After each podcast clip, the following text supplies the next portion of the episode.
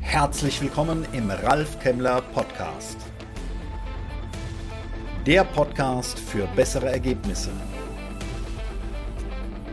Klein innen, wirksam im Außen.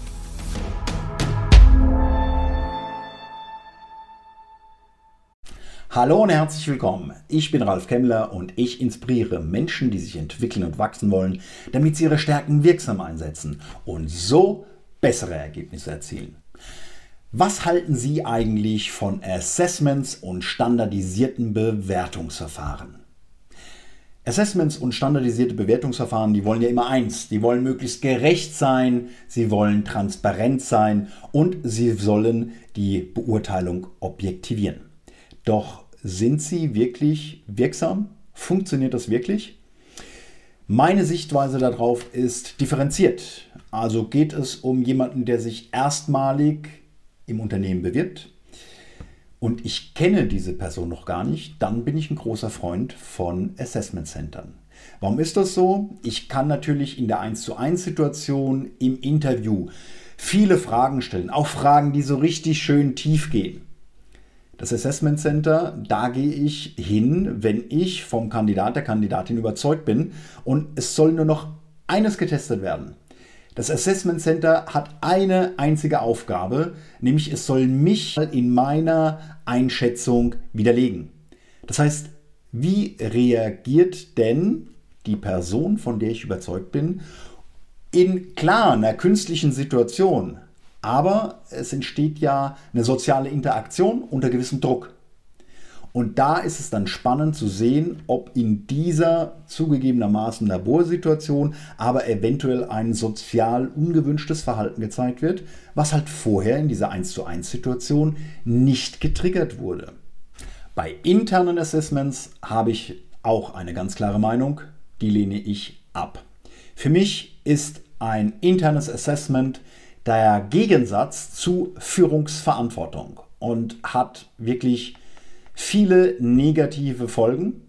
Das sind alles Kosten, für die es zwar jetzt keine KPIs gibt, die ich so messen kann, aber die sind da und die sind schädlich. Und deswegen behaupte ich, dass interne Assessments unterm Strich deutlich mehr kosten, als dass sie an Wirksamkeit bringen.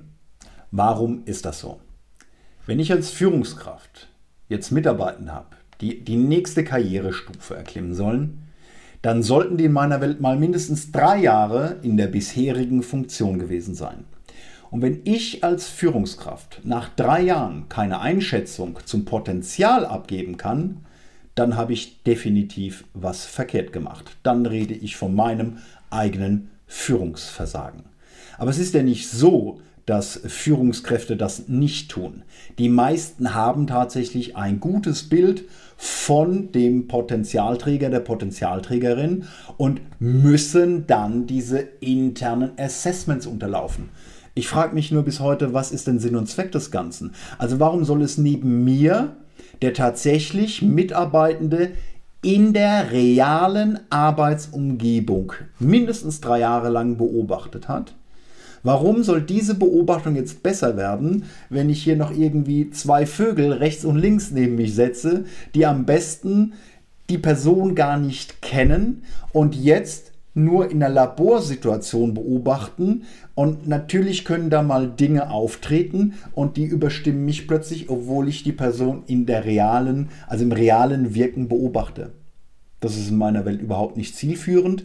Das ist Entmündigung von Führung und im Übrigen, Nebeneffekt, ich werde ja zugleich von meiner Führungsverantwortung entbunden.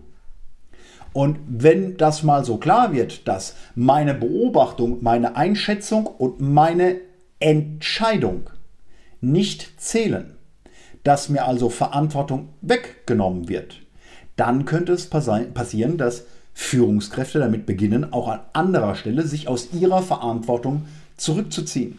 Und das ist ein Preis, der fällig ist, wenn ich auf interne Assessment setze. Was kann sonst der Grund sein für solch ein internes Assessment? Hm, man vermutet vielleicht, dass man da jemanden protegiert, also die gute alte Vetternwirtschaft.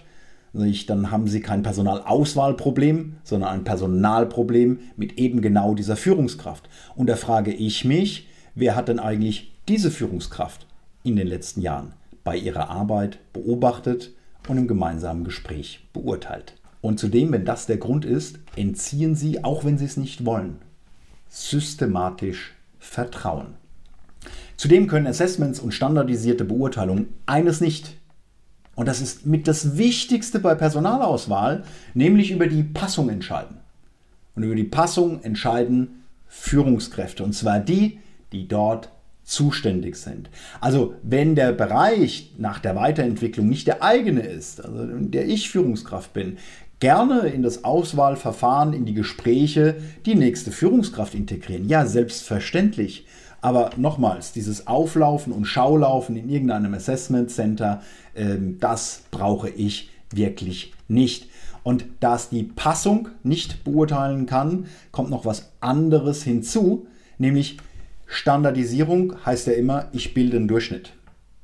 Na, und dann setze ich da oben drüber ein paar Kriterien. Also klar, das ist nicht der normal, also nicht der Durchschnitt über alle Mitarbeitenden, sondern ich, ich setze ja das Erwartungslevel hoch.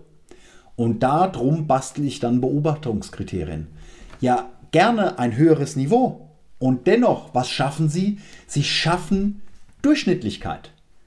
Durchschnittlichkeit und Mittelmäßigkeit, weil tatsächlich die großen Ausschläge in den Stärken, die werden von ihrer Systematik ja schon gar nicht mehr erfasst. Und wer Außergewöhnliches will, wer große Stärken will, ja, der muss in der Breite auch viele Schwächen akzeptieren. Das ist so. Wer das nicht akzeptieren möchte, ist in Ordnung, muss sich aber bitte schon nicht wundern, wenn er Durchschnitt hat, wenn auch auf einem etwas höheren Niveau als der gewöhnliche Durchschnitt. Aber außergewöhnliche Leistungen, ähm, die mutigen, die vorangehen, also dass wir mit Leadership fordern, das werden sie so nicht bekommen. Oder wenn solche Kriterien auf irgendwelche Führungsstile abzielen. Ey, wir wissen doch heute, dass es nicht den einen überlegenen Führungsstil gibt, der den Erfolg als Führungskraft garantiert. Also das ist auch nicht zielführend. Und dann sollten wir noch eines bedenken, wenn gerade in den Werten des Unternehmens so Dinge hochgehalten werden wie Kreativität, Vielfalt, Individualität, dann muss ich aufpassen, dass ich durch solche internen Auswahlprozesse nicht doch wieder das fördere, was ich gar nicht möchte, nämlich Konformität. Was kann helfen? Was helfen kann, ist ganz einfach ein weißes Blatt Papier, auf das ich die Prinzipien des Unternehmens notiere und mir dann Gedanken mache, inwieweit Mitarbeitende ähm, eben für eine nächste weiterführende Position geeignet sind. Denn dieses weiße Blatt Papier orientiert an den Prinzipien, Werten des Unternehmens, zwingt zum Nachdenken, zwingt zum Reflektieren im positivsten aller Sinne. Also, wenn wir das Außergewöhnliche wollen, wenn wir Leadership wollen, das uns in die Zukunft führt, mutig, das den Sinn des Ganzen, des großen Ganzen so übersetzen kann, dass Menschen folgen, dann brauchen wir Menschen, die nicht irgendwelchen Anforderungskatalogen entsprechen, die nicht nah am Durchschnitt sind, sondern eben wirklich außergewöhnlich. Zu viele Standards in den Auswahlverfahren, insbesondere bei internen Kandidaten und Kandidatinnen, die die Führung doch wirklich viel besser kennt, die schaden und helfen nicht. Ich sage danke fürs Dabeisein, eine gute Zeit.